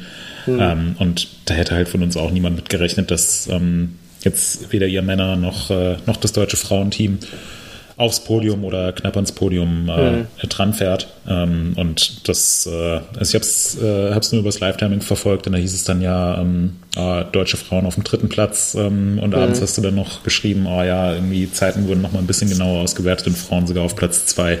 Also ja, natürlich es ging, glaube ich, echt um äh, nicht mal eine ganze Sekunde am Ende oder so in Summe. Das war schon crazy. Ja. Ähm, also natürlich auch ein äh, echt total äh, grandioses Ergebnis, ähm, was da das, das deutsche Frauenteam ähm, mit Ines Thoma, Raffaela Richter und Veronika Brüchler eingefahren ist. Genau. Habt ihr ähm, habt ihr währenddessen davon was mitbekommen, wie gut die Frauen unterwegs sind? Ja, wir haben äh, durch äh, eure rasenden Reporter on track ähm, von der German Enduro Union äh, die natürlich auch nach jeder Stage irgendwie am Start waren und die haben dann natürlich mal gesagt, yo, die Mädels waren gerade hier und hatten einen Mega-Run, so, keine Ahnung, die waren so und so viel da auf der Stage und da haben wir schon ein bisschen mitbekommen, wie es halt lief über den Tag bei den Mädels.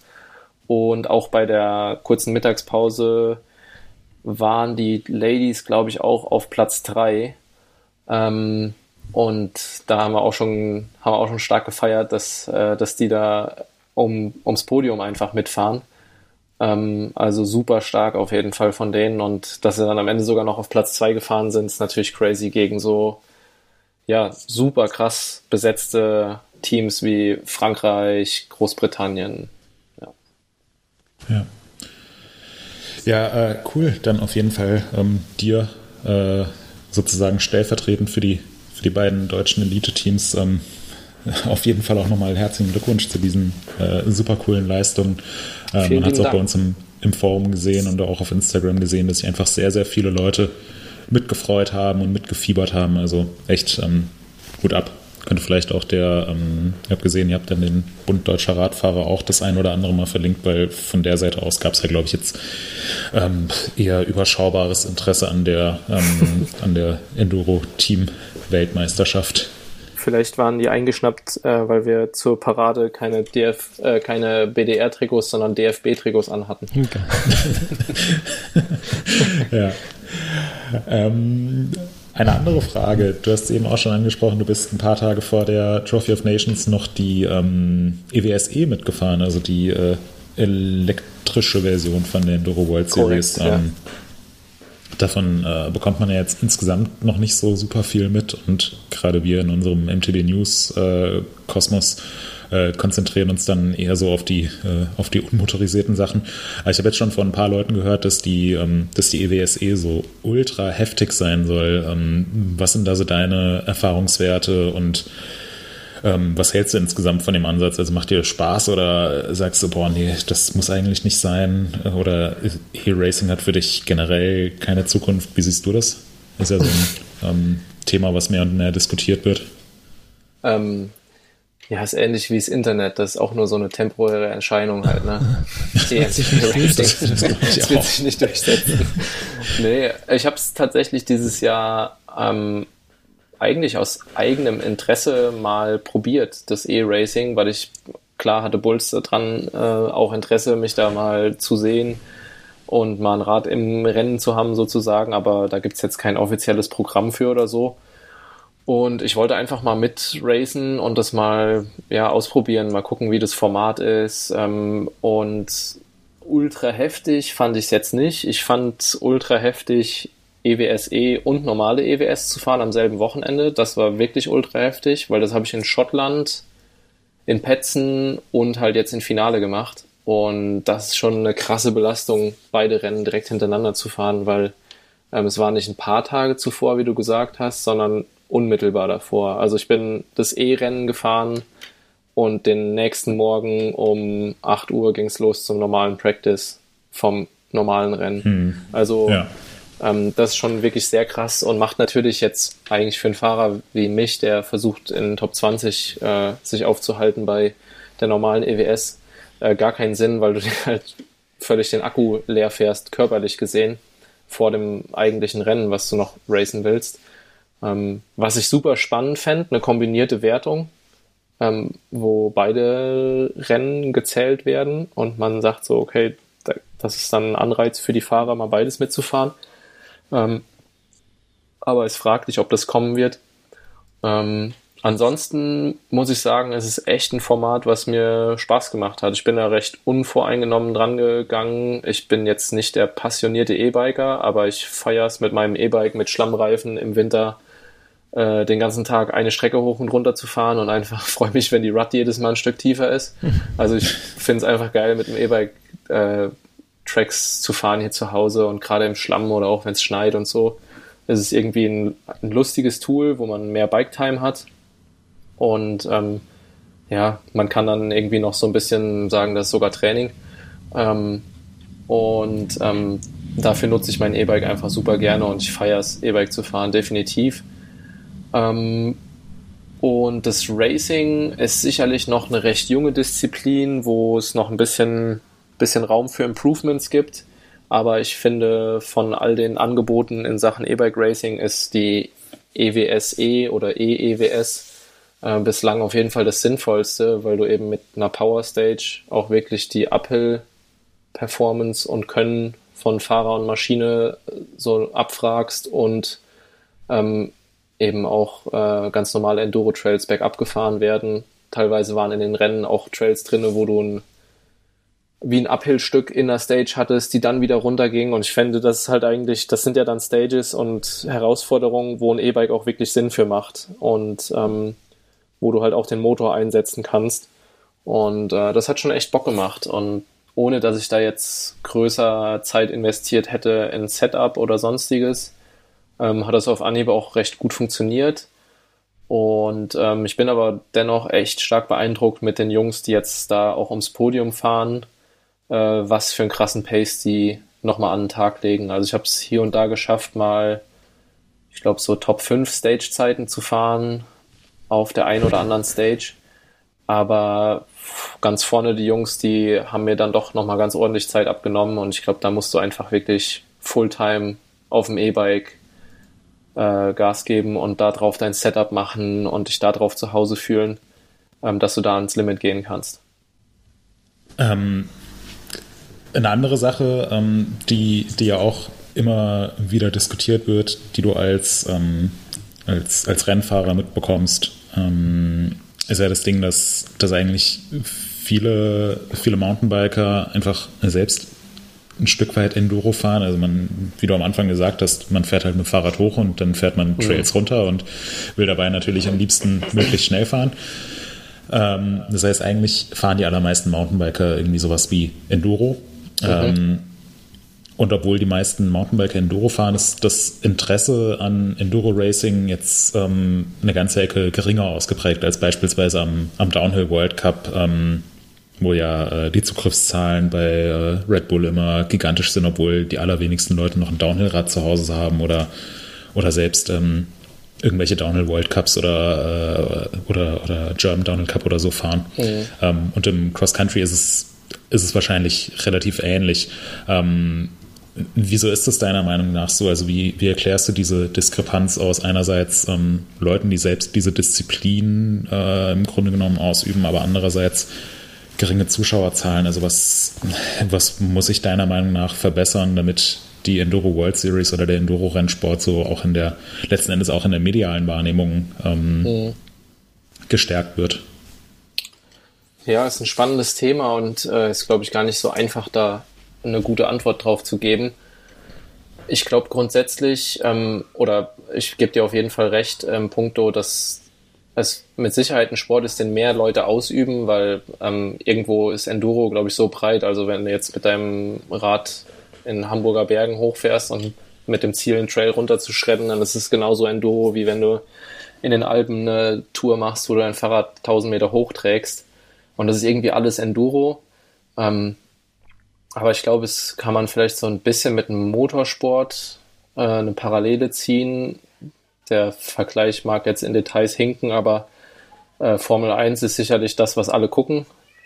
Ähm, aber am Ende vom Tag sind es die wenigsten Leute, die irgendwie zum einen die Möglichkeit haben, aber die irgendwie mit einem Formel-1-Auto tatsächlich mal eine Runde auf einer Rennstrecke drehen, sondern da fährt irgendwie jeder mit seinem Sportwagen auf Nürburgring durch die Gegend, was eigentlich dann eher sowas wie DTM oder äh, andere Motorsportdisziplinen wären.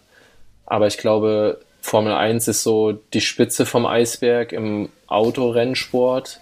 Und genauso kann man eigentlich sagen, dass Downhill halt so diese Spitze vom Mountainbike Racing Eisberg ist, wo man jetzt sagt, jo, das ist einfach für den Zuschauer zum Zugucken am krassesten.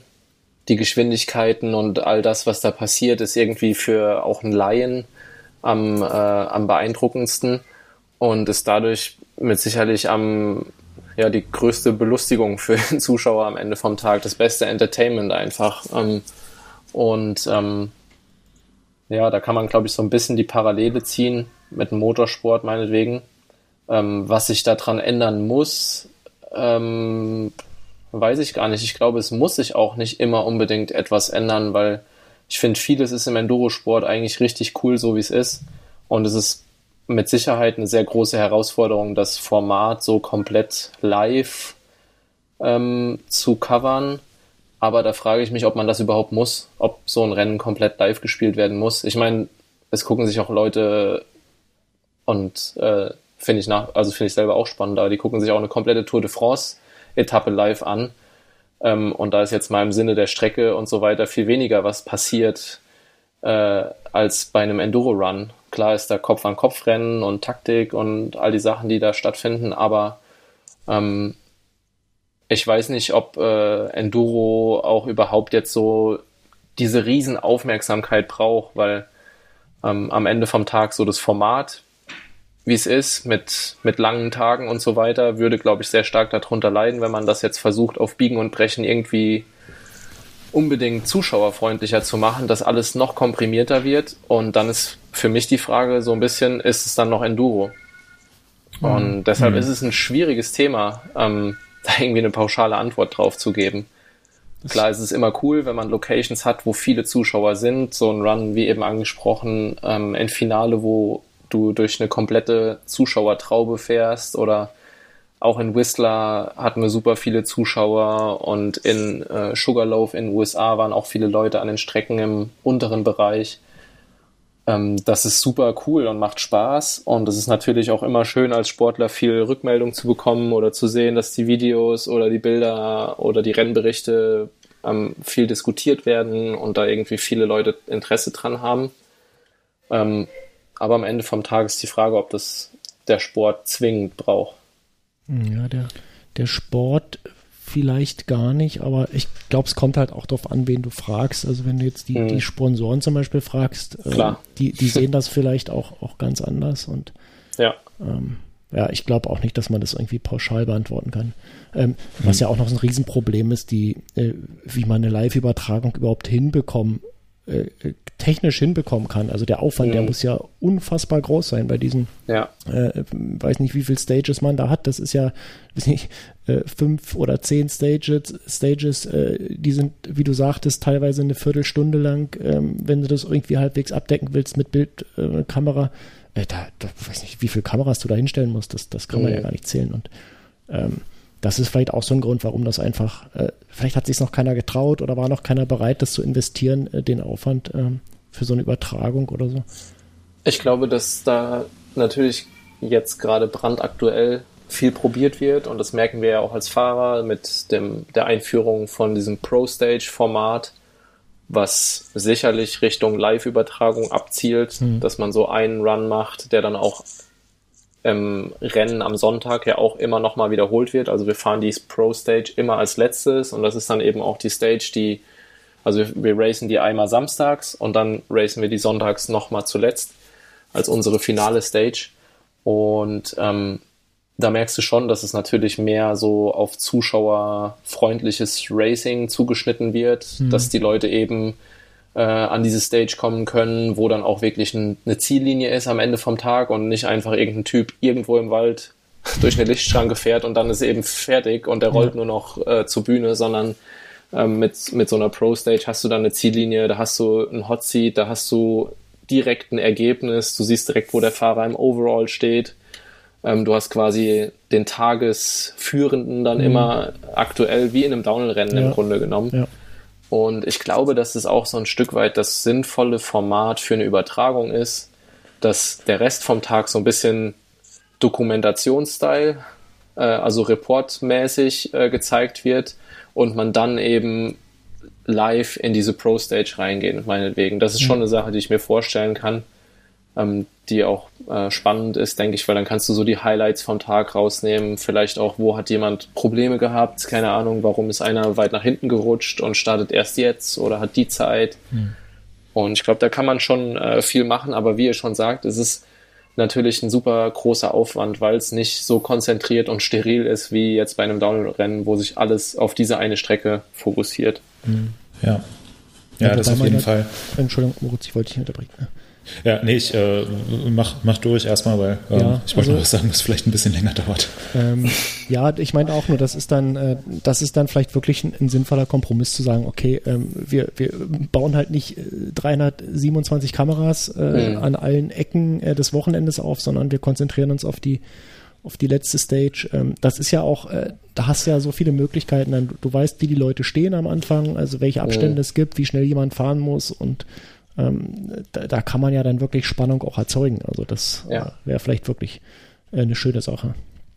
Ja. ja.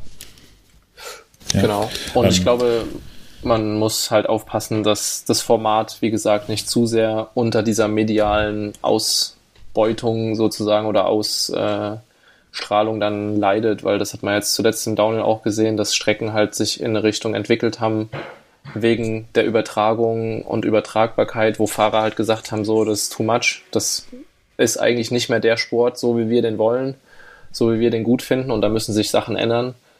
Und ich glaube, wenn jetzt Enduro plötzlich nur noch an einem Hang passieren würde, wo sechs Strecken parallel zueinander in denselben Hang runtergehen, ähm, dann würden wir ein Stück weit den Sport über Bord werfen, so wie wir den kennen und lieben ähm, nur um den übertragbarer zu machen. Und klar, da muss man einen gesunden Kompromiss finden, dass auch Sponsoren sagen, das ist äh, lukrativ für uns und da haben wir Bock mitzugehen und, äh, und auch Gas zu geben.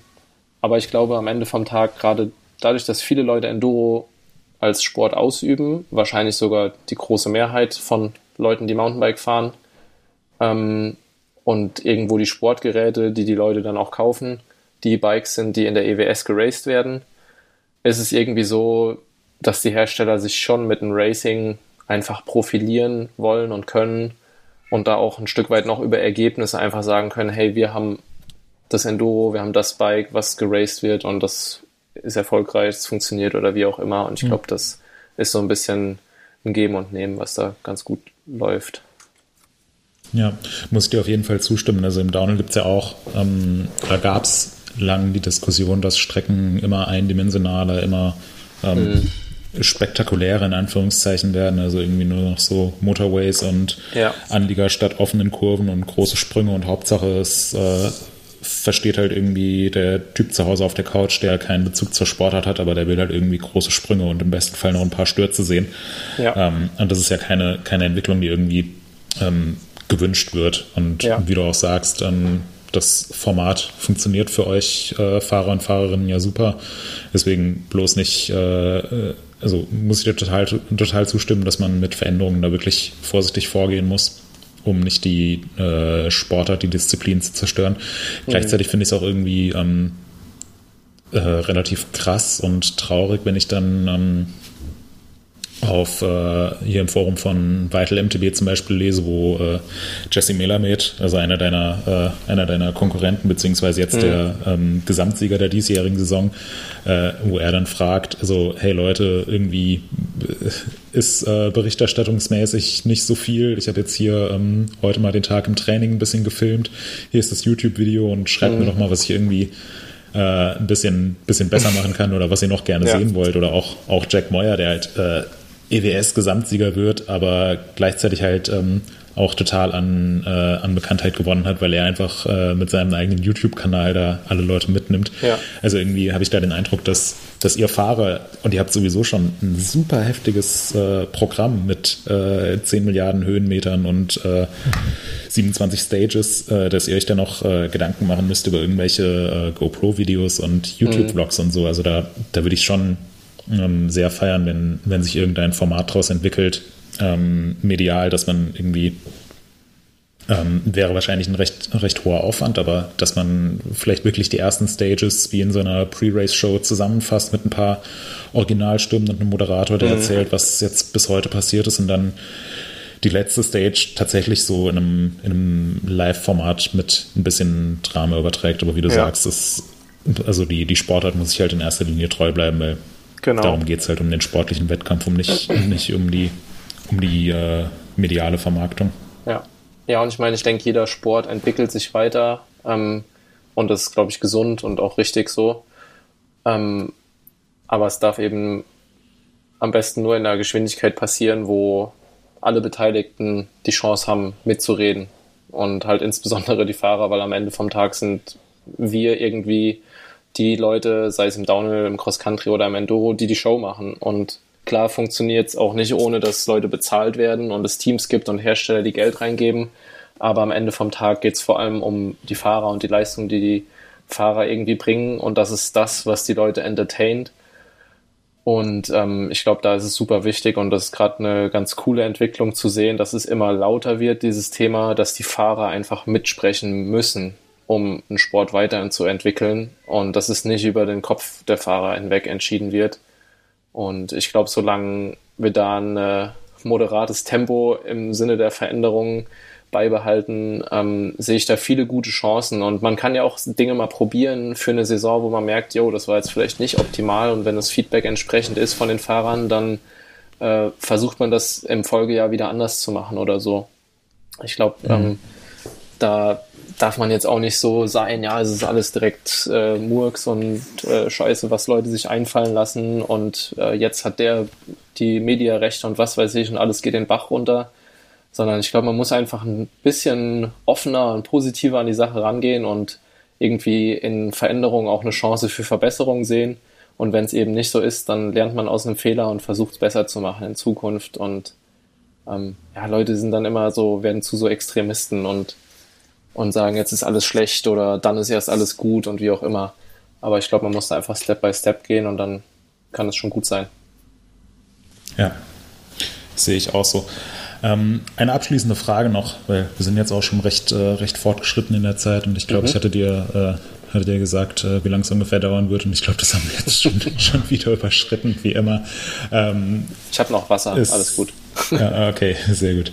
Ähm, es gibt ja jetzt im, im, World Cup ab nächstem Jahr einige Veränderungen hier mit, ähm, mit äh, Discovery und Red Bull ist mhm. nicht mehr dabei und ähm, die ESO, die Enduro Sports Organization, ist jetzt auch maßgeblich im, im World Cup ähm, verantwortlich für die, ja, für die Formate und für die ähm, äh, ja auch für die Übertragungen und so weiter, ähm, ist ja wiederum dann eine, eine Institution, mit der ihr Enduro-Fahrer recht viel zu tun habt, als letzten mhm. Endes die Leute sind, die die Enduro World Series gegründet haben. Ja. Und ähm, was für dich und für euch natürlich äh, eine wichtige Entwicklung ist, ist, dass ähm, der Enduro-Rennsport jetzt eben auch in den, in den World Cup äh, so ein Stück weit integriert wird. Also mhm. ich glaube, perspektivisch ist es das Ziel, dass ähm, das genauso wie derzeit schon Cross-Country und Downhill-Doppel-Events stattfinden, dass es dann halt mhm. irgendwann nur noch, nur noch so Triple-Events gibt ähm, ja. mit einigen Vorteilen, einigen Nachteilen, ähm, die damit vielleicht einhergehen. Ja. Ähm, habe jetzt gelesen, Weltmeisterschaft soll eben auch im Enduro dann äh, an denselben Orten ausgetragen werden. Ich glaube, mhm. ich weiß gar nicht, ob nächstes Jahr schon, ähm, 2024 ist es, glaube ich, schon dabei. Ja. Mhm. 23 weiß ich nicht genau. Ähm, wie, wie siehst du die Entwicklung? Was erhoffst du dir von den Schritten? Werden wir dich äh, zukünftig dann auch mal das ein oder andere Mal im Downhill World Cup oder bei einem äh, Cross-Country Short Track Rennen sehen. Ähm, was, was bringt die Zukunft für dich? ja, so, äh, so stark ist meine Leidensfähigkeit äh, dann vielleicht doch nicht ausgeprägt, dass ich noch im Cross-Country mich beweisen wollen würde. Ähm und da würde ich jetzt niemals behaupten, dass ich dafür die Form hätte. Ähm, ich glaube, es ist dann doch sehr anders. Aber ähm, auch da bei diesem ganzen Thema ist natürlich gerade ein Thema, wo super viele Leute auch wieder so komplett hobbylos einfach alles rauslassen, was gerade denen in den Kopf kommt und da den Teufel an die Wand malen, wie schlimm jetzt alles wird. Und es mag sein, dass es jetzt äh, nicht so perfekt wird im Sinne der Übertragung, wie es zuletzt bei Red Bull funktioniert hat und was die Leute alle gewohnt waren. Und ich glaube, der Grund ist einfach, die Leute haben alle Angst vor Veränderung. Die sind einfach bequem und wollen, dass alles schön so bleibt, wie es immer war und dass sie wieder auf ihre Internetseite klicken können und dann gucken können, wie die, äh, die Fahrer den Berg runterdüsen können und dabei ihr Bier trinken. Und jetzt ist das ganze Konstrukt in Gefahr, weil sich was verändert. Und ähm, ja, wie gesagt, mag sein, dass da manche Sachen erstmal nicht so optimal laufen und das ganze System sich auch erstmal eingrooven muss. Aber ich denke, insgesamt muss man einfach auch die Chancen sehen und äh, versuchen vor allem mitzumachen und äh, weil immer so dieses nebendran stehen und meckern und sagen, was verkehrt ist, ist halt, machen glaube ich viele gerne und es ist schn schnell und leicht getan. Aber ich glaube, da kann man irgendwie versuchen, einfach jetzt mitzugestalten und Feedback zu geben und ich kann an der Stelle natürlich nur über die Erfahrung sprechen mit den Leuten, äh, mit denen wir jetzt bei der EWS zusammen schon gearbeitet haben oder arbeiten, die dann sicherlich Teil des Teams sein werden.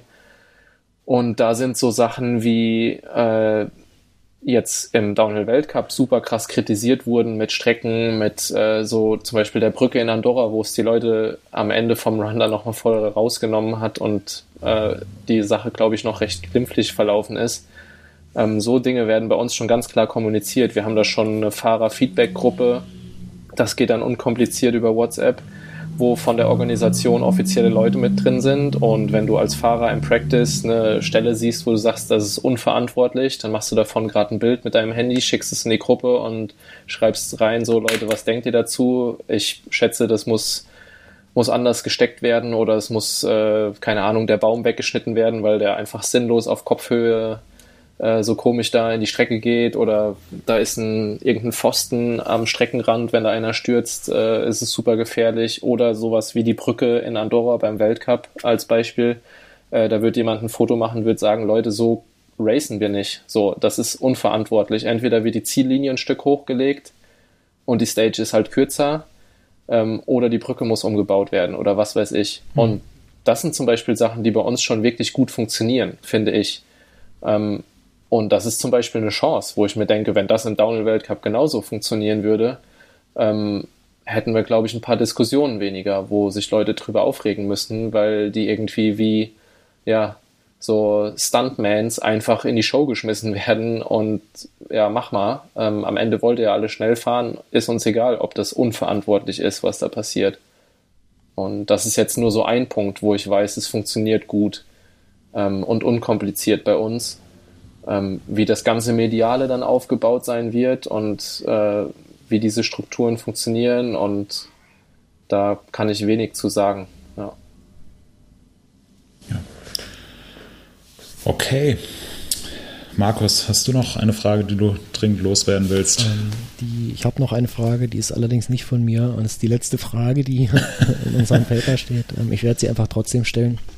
Äh, immerhin habe ich auch die erste Frage gestellt. Ähm, Taxi, ähm, ich nenne dich jetzt nicht äh, Christian, Taxi. äh, wieso ist der Panda 4x4 das geilste Auto? Braucht das eine Antwort? Alles klar, reicht mir. Super, haben wir auch geklärt. Äh, gut, äh, ich freue mich schon auf das äh, Panda 4x4 Duell Redaktion gegen EWS Racer. Ja, meine Batterie lädt gerade, der ist dead flat. Die Kids haben da drin gespielt und das Licht angelassen. Noch oh, geil. okay, ähm, dann kommen wir mal zu den, zu den abschließenden Kategorien, zu unseren Neuerwerbungen und Empfehlungen. Ich habe ähm, vor Aufnahme schon gehört, dass es da äh, ein, zwei Sachen zu berichten gibt. Ähm, Markus, du hast doch schon was eingetragen. Ähm, willst du vielleicht kurz anfangen? Ja, ich fange an, das ja. geht ja auch super schnell. Ähm, wir haben das habe ich nicht alleine gekauft, hat sich der Haushalt gekauft äh, nach äh, gefühlt 20 Jahren, nachdem das alle anderen schon gemacht haben. Äh, und zwar haben wir uns einen, äh, so einen Staubsauger-Roboter, so einen DJ Roomba gekauft und äh, der fährt jetzt hier seit ein paar Tagen durch die Gegend. Das ist irgendwie äh, ziemlich witzig. Ähm, und ja, wie so oft so stellt man sich dann die Frage, ja, warum hat man das nicht eigentlich schon mal viel früher gekauft? Der scheint echt eine ganze Menge Arbeit zu sparen. ja. Ähm, ich muss äh, gestehen, ich habe mir, hab mir nicht wirklich was gekauft in den letzten beiden Wochen, habe eben aber nochmal meine Kreditkartenabrechnung gecheckt. Ähm, und ähm, jetzt ist wieder die erste Abbuchung von äh, Swift da. Ich habe in weiser Voraussicht mein Abo reaktiviert. Ähm, passend dazu ist das Wetter jetzt wieder überragend geworden, aber ich glaube, die Zeit auf der Rolle beginnt jetzt demnächst wieder. Hm. Einmal möchte ich vorbereitet sein. Ja, bevor es keinen ähm, mehr gibt, ne? Also ja, genau. Sind, ja, kann ja sein, dass die dann ausverkauft sind. Ja, stehst du ja. blöd da. Genau. Äh, Taxi, was hast du dir Schönes gegönnt? Ja, meine ähm, jüngste käufliche Erwerbung, die äh, nicht Lebensmittel oder so ist, ähm, sind ein 20er-Pack Fettkartuschen ähm, mit Langzeitfett, um meinen Bagger abzuschmieren, damit er immer geschmeidige Gelenke hat.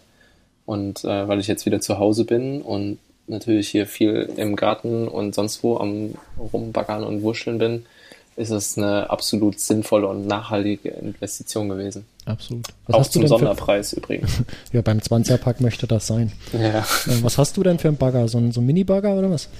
Äh, ja, ist ein 4,5 Tonnen Kubota-Bagger. Und ähm, also es ist noch ein Kompaktbagger oder Mini-Bagger, aber ist jetzt nicht mehr ganz so klein, dass man ja. den hinter jedem Auto ziehen darf. Ja, ja, also viereinhalb Tonnen ist ja jetzt schon nicht mehr ganz so Spielzeug. Geil. Genau, ja, ja. kann man schon ein bisschen was mitmachen. Auf jeden Fall. Super cool. Ich sehe schon, in zwei Wochen äh, wird Markus dann begeistert von seinen 4,5 Tonnen Kubota erzählen, den er sich den er neu erworben hat. Ist eine käufliche Erwerbung, die ich nur empfehlen kann. Günstig erworben, habe noch einen 20er-Pack Fettkartuschen drauf bekommen.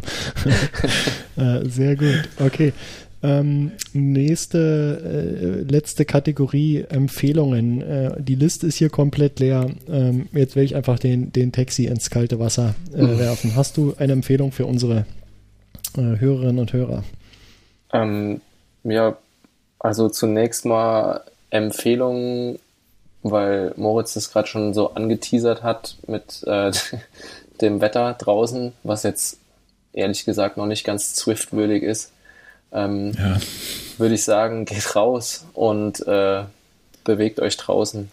Geht Trails bauen, damit ihr, wenn es regnet, endlich wieder im Schlamm Fahrrad fahren könnt. Super.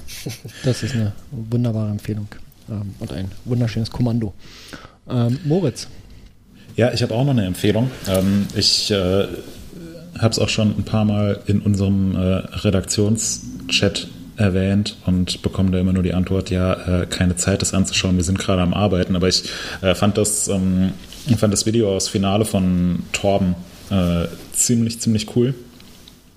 Ähm, also so sein, sein GoPro-Vlog von der Trophy of Nations ähm, geht ungefähr eine Stunde lang. Ähm, ich wollte eigentlich nur mal kurz reinschauen, um so einen Eindruck zu bekommen. Aber ähm, es hat mich echt ganz schön gepackt. Äh, sind ein paar äh, auch relativ äh, krasse Sachen dabei. Äh, Taxi, dein ich glaube, auf dem Madonna war es erst, wie du dann äh, reingegappt bist und dann, äh, wie du, ja, wie du auf beeindruckende Art und Weise gezeigt hast, ähm, dass sich dein, äh, dass sich dein ähm, Training im Winter ausgezeichnet hat, äh, ausgezahlt hat und du da, ja, ähm, gerade noch so auf dem Rad geblieben bist. Ähm, also ich fand es einfach insgesamt ziemlich beeindruckend äh, zu sehen, natürlich auch, wie die Stimmung bei euch im Team war, wie ihr euch gegenseitig angefeuert habt, wie ihr, ähm, wie das mit den Taktiken funktioniert hat und ähm, wie ihr einfach so als, als Team zusammengewachsen seid. Und ähm, das wollte ich eben übrigens noch sagen. Äh, sorry für die äh, für die ausführliche Empfehlung, aber ähm, was so die mediale, äh, mediale Berichterstattung angeht von der Enduro World Series, ähm, klar, der Rennsport steht im Vordergrund, aber ich finde, genau solche, genau solche Sachen braucht es halt auch, um ähm, also so coole Videos, beeindruckende Aktionen, die man miterleben kann, die man sehen kann, die braucht es halt auch, um, um neue Leute in den Sport reinzubringen und um Vorbilder zu erschaffen und so, weil ebenso als, als du erzählt hast, wie du damals in den Mountainbike-Sport insgesamt gekommen bist, die verschiedenen Namen genannt hast, das waren halt auch so für mich damals, als ich mit Mountainbiken angefangen habe, total ja. Ähm, und deswegen finde ich es jetzt auch total cool, hier von Jack Moyer oder Jesse Melamed oder so, so ein paar, paar Sachen einfach zu sehen, persönliche Sachen zu sehen und die Personen hinter den, hinter den äh, Fahrern kennenzulernen. Und äh, so ergeben sich halt Vorbilder. Das finde ich sehr, sehr wichtig. Ähm, ja, wenn ja, genau. MTB News jetzt einen deutschsprachigen EWS-Vlog braucht, dann äh, fühle ich mich ja fast verpflichtet, äh, Taxi TV zu eröffnen oder so. Taxi TV, das ist geil. Also das ihr könnt ja mal abstimmen hier, fürs, könnt ihr ja mal was Jahr. machen. Ja. Ich bin ja äh, sowieso ohnehin der ähm, begnadigste Influencer vor dem Herrn. und äh, bin ein ganz großer Fan. Immer direkt vom Bagger raus. Dann. ja, aber ich muss sagen, was Moritz gerade gesagt hat, äh, ja klar, also ich meine, wenn dann authentisch mit Baggern und Panda und allem, aber äh, was Moritz gerade gesagt hat, ist einfach mega geil gewesen und es hat mir auch jetzt Torbens Video so ein bisschen mal gezeigt. Äh, auch meiner Familie und meinen Freunden konnte ich so mein komplettes Rennen zeigen, die sonst nie in der Form an meinem Rennen teilnehmen können mhm. oder das halt äh, überhaupt mal irgendwie so nachvollziehen können, was da passiert an so einem Tag. Und es ist eigentlich mega cool und eine mega coole Chance. Und das müssen sich ja nicht alle Leute auf der Welt angucken. Aber wenn eben äh, sag ich mal, ein paar deutsche Leute Bock darauf haben, einen deutschen Race-Vlog zu haben mit Behind the Scenes und so weiter, dann ja, ist es vielleicht mal ein Go-To für die nächste Saison, da aktiv zu werden. Ja, das denke ich auch. Genau. Und damit das jetzt äh, bei euch in den Gehirn bleibt, habe ich keine weitere Empfehlung ähm, und äh, empfehle das, was Taxi und Moritz empfohlen haben. Ja, sehr gut. Abschließende Frage: Wie war das äh, Bier oder das Heißgetränk eurer Wahl? Ähm, ich hatte weder noch, äh, ich hatte Federweiser, aber Federweiser ist, äh, ist immer gut. Äh, top. Gerne wieder. Es steht auch noch eine Flasche im Kühlschrank. Sehr gut. Ja, Cappuccino kann ich auch empfehlen. Auch wenn das eigentlich so ein bisschen ein Unding ist für die Italiener, ne? um die Uhrzeit noch Cappuccino hm. zu trinken. Aber habe ich einfach mal ähm, komplett unvoreingenommen genossen und äh, tendiere dazu, mir einen weiteren anzufertigen. Das ist in Ordnung, das ist noch eine gute Zeit jetzt, ja. Jeder Italiener würde dir zustimmen. äh, Moritz, Kombucha. Äh, Kombucha war super. Ich habe äh, bis zum Wochenende jetzt länger keinen Kombucha getrunken. Ähm, aber der hier war auch sehr lecker mit äh, Zitronengeschmack. Ähm, fand ich super. Ich bekomme jetzt auch demnächst äh, meinen ersten Scoby. Da werde ich dann von richten. Also so eine, so eine Kombucha-Pilzkultur, die super ekelhaft aussieht, wo man sich dann selbst so Kombucha züchten kann. Okay. Ähm, ja. Schaltet wieder ein. Falls ihr nochmal einen Ersatzmann braucht, also einen Ersatzmoritz Vergiftung oder so, meldet euch. Ja, sehr ja. geil. Gut. Okay. Dann würde ich sagen, hören wir uns in zwei Wochen wieder. Taxi, vielen, vielen Dank für die, äh, für die ganzen coolen Einblicke und Eindrücke aus der Enduro World Series. Ähm, und ja, ähm, ich denke, du wirst dann eine würdige Vertretung für mich sein. Kann ich mit Kombucha-Vergiftung hier. so ist es. Ja, auch von Dankeschön. mir Ich werde mir ein bisschen Gravel-Wissen aneignen bis dahin. Sehr gut. Das ist die eigentlich die einzige, einzige Voraussetzung, um an diesem Podcast teilzunehmen, ist Gravel-Fachwissen und sonst, ähm, sonst braucht man eigentlich nichts. Ja, dann bin ja. ich bis dahin Gravel-Orakel. Sehr gut. Dann, jo, haben wir's. Haben wir's. Drück ich mal hier auf Stopp. Genau. Und ähm, Taxi, kurze Frage, muss ich jetzt bei Record?